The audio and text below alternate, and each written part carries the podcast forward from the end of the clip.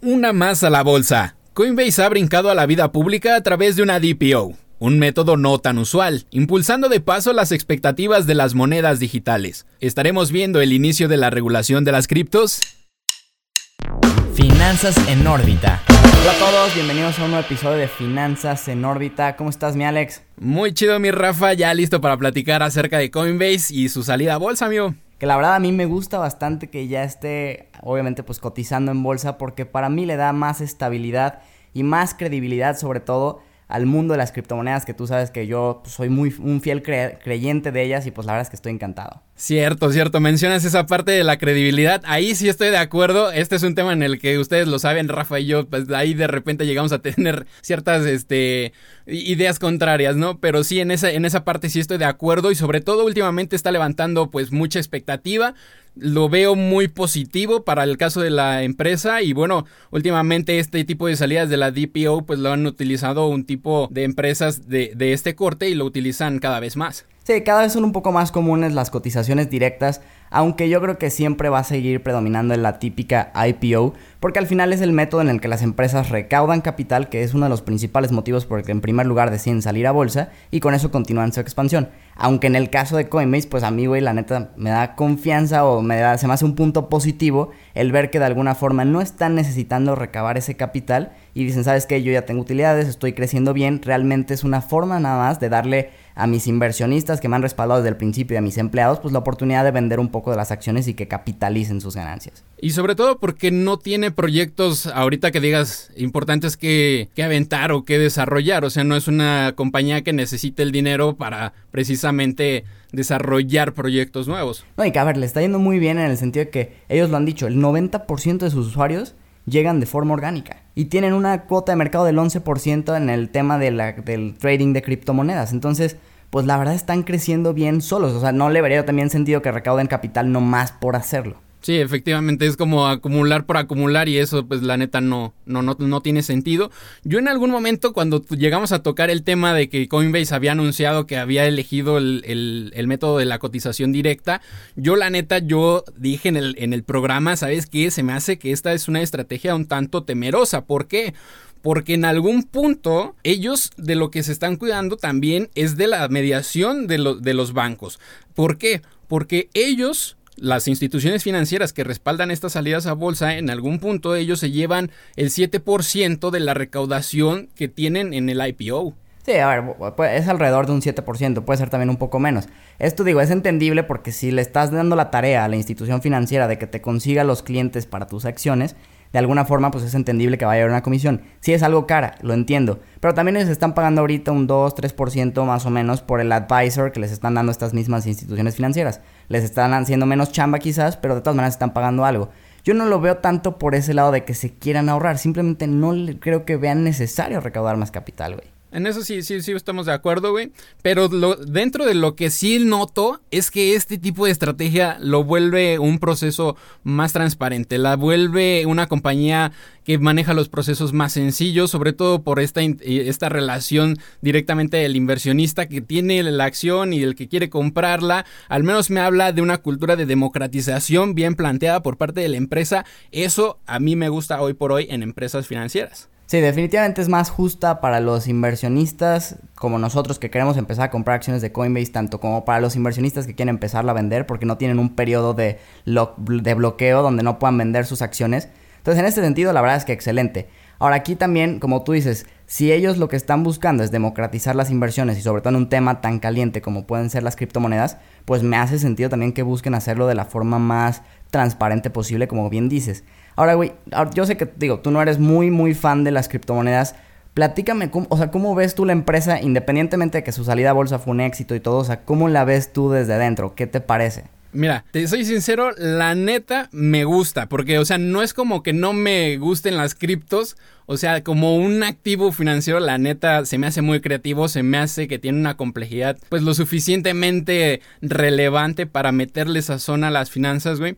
Me gusta, ¿por qué? Porque en este caso no está dando preferencia a los inversionistas institucionales, está tratando de democratizar la participación de inversionistas pequeños y sobre todo está tratando de darle un sustento a las criptos como tal. ¿Quieres que se hable de las criptos de una manera eh, como un producto legal, como un producto que está bien establecido, como un producto que la gente puede confiar?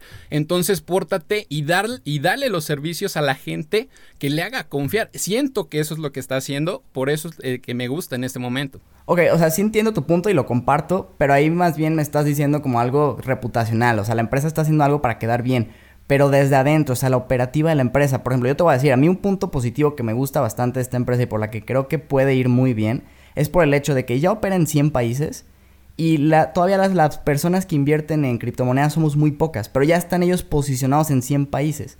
Ah, bueno, sí, eso, si, si, le sumas los 56 millones de usuarios en, alrededor del mundo, la neta es que va súper bien, güey. Va muy bien. Y es a lo que voy, que si ya están en 100 países, ya tienen muchísimos usuarios, mucha cuota de mercado dentro de la industria del trading de criptomonedas. Conforme más personas vayan animándose a invertir en criptomonedas, el, la principal opción para empezar tu vida con las criptomonedas va a ser Coinbase va a estar ahí súper bien posicionada y ni siquiera tiene que invertir en marketing muchísimo como otras empresas lo tenían que hacer, por ejemplo Airbnb. Aquí ellos dicen que el 90% de sus usuarios les llegan orgánicamente. Entonces a mí eso se me hace un punto sumamente fuerte para Coinbase. Y sobre todo que, bueno, aquí, aquí hay un tema. Aquí un tema muy importante que me gustaría platicar contigo y es el hecho de, la importancia que va a tomar esto, porque si tenemos una empresa de este corte, güey, es cierto, dentro de la bolsa le va a dar credibilidad a las criptos, pero por ahí se habla mucho de la regulación, de que si va a ser necesaria establecer, por ejemplo, algún tipo de moneda digital para las economías como tal. Y bueno, en la semana China lanzó y puso a prueba ya su moneda digital, la moneda oficial respaldada por su moneda oficial, güey. Ahí una de dos se me ocurren dos, términos. La primera, o esta abre la puerta a una conversación acerca de las criptos, en donde ya las, ya, ya las economías la empiezan a reconocer y permiten que el activo se mantenga estable y la regulan y la controlan, o estamos viendo ya el primer paso a que las economías digan, ¿sabes qué? Aquí está mi moneda digital, yo ya no quiero las criptos y mira, vamos a anularlas. Mira, yo creo que al final del día va, o sea, van a suceder un poco de ambas, porque lo que está haciendo China yo lo veo más como un intento de golpear al dólar americano, porque ahorita el dólar americano predomina en, las, en todas las transacciones internacionales de comercio y pues los chinos dicen, yo quiero que mi moneda también esté ahí figurando un poco más. Y una forma más fácil de hacerlo pues es a través de una criptomoneda que sea completamente virtual, pero ahí está controlada por el gobierno. Yo creo que en sí las criptomonedas como Bitcoin no van a perder esa parte de la descentralización que tienen. Pero yo aquí lo que veo quizás un poco problemático es que, por ejemplo, conforme más se vayan usando en temas de empresas que coticen en bolsa como brokers o como Coinbase, el gobierno podría empezar a ver o tratar de más bien regular la parte de lavado de dinero a través de criptomonedas. Y eso de hecho se, se acaba de decir que por eso está cayendo Bitcoin. Hoy vemos que Bitcoin amaneció a la baja. Entonces podría ser un poco también por esa parte. Bueno, sí, sí comparto ese, ese punto. Pero mira, lo que está haciendo ahorita China, güey, a mí me, me impactó ¿Por, ¿Por, qué? Porque China es un país que tiene mil millones de habitantes. O sea, estás hablando de que tiene la séptima parte de habitantes de todo el mundo. Güey. En cualquier momento China te puede decir, ¿sabes qué? Yo ya no quiero tus dólares, ya no quiero que mi gente invierta en tus dólares porque mucha, mucha parte de, de, de esa población, güey, invierte en activos financieros estadounidenses. ¿Para qué, güey? Para hacer valer más su moneda, entonces como para protegerse. Que mira, de alguna forma, al final esto que tú estás diciendo que y que yo también lo comparto, que esto de la movida de China puede golpear al dólar americano, solo va a reforzar desde mi punto de vista también al Bitcoin, porque muchos que dicen, ya el dólar ya no está siendo fuerte como moneda, mejor me voy al Bitcoin que no se van a seguir creando más y que va a estar siempre la misma cantidad y que va a seguir subiendo en teoría por, porque cada vez va a haber más demanda. Pero volviendo un poco al tema de Coinbase, porque no quiero que se nos acabe el tema, el tiempo más bien, sin, sin desmenuzar más estos puntos, yo también le encuentro algo negativo a la empresa y la verdad es que creo que va a estar muy correlacionada el precio de su acción y sus ingresos seguro, eso sí ya es seguro, con el precio de Bitcoin y de las otras criptomonedas principales, lo cual a mí se me hace algo peligroso, sobre todo en el corto plazo. A mí, yo la neta es que revisando a la empresa, me gusta mucho cómo se diversifica. O sea, yo voy más por ese lado.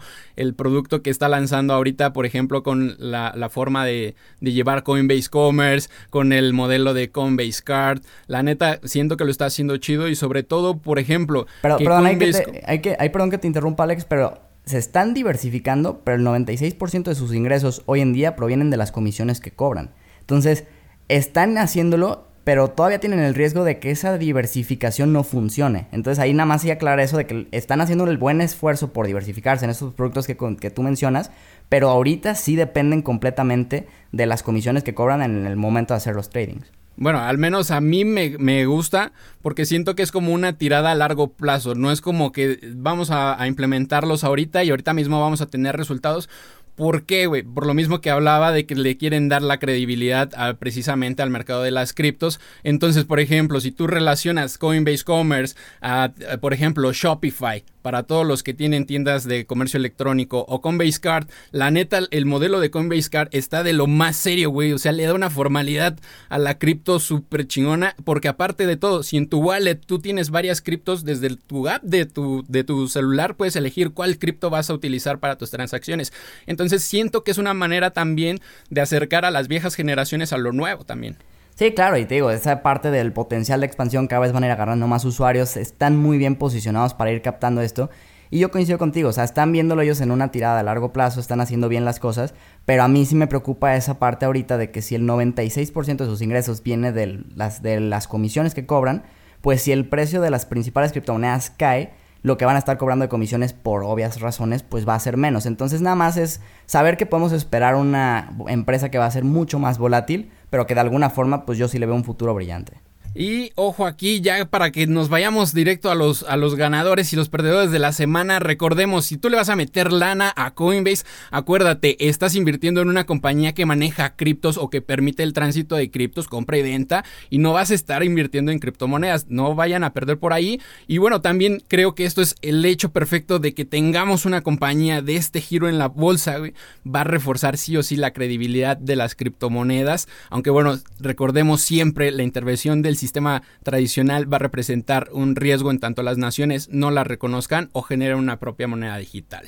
Esta semana, de las tres empresas que más cayeron, dos son empresas de cruceros. Está Carnival con un 7.75% y Norwegian Cruise Lines con un 7.27%. Y es que fíjate que salió un reporte de la revista Barons que publica que hace cuenta que aunque las empresas de cruceros empiecen a vender lo mismo que en el año pasado, o sea, previo a la pandemia más bien, el problema es que ya tienen mucha más deuda y están mucho más diluidos, emitieron muchas acciones. Entonces, realmente para que el inversionista vea los mismos beneficios por acción previos a la pandemia, necesitan todavía vender muchísimo más y que eso todavía no se ve tan cercano. Entonces, por eso pues estas empresas estuvieron cayendo y la que más cayó fue Discovery con un 11.1% y la verdad es que ahí simplemente sigue arrastrando los problemas derivados de la caída de Archegos Capital y ya va más de un 50% abajo de su máximo histórico.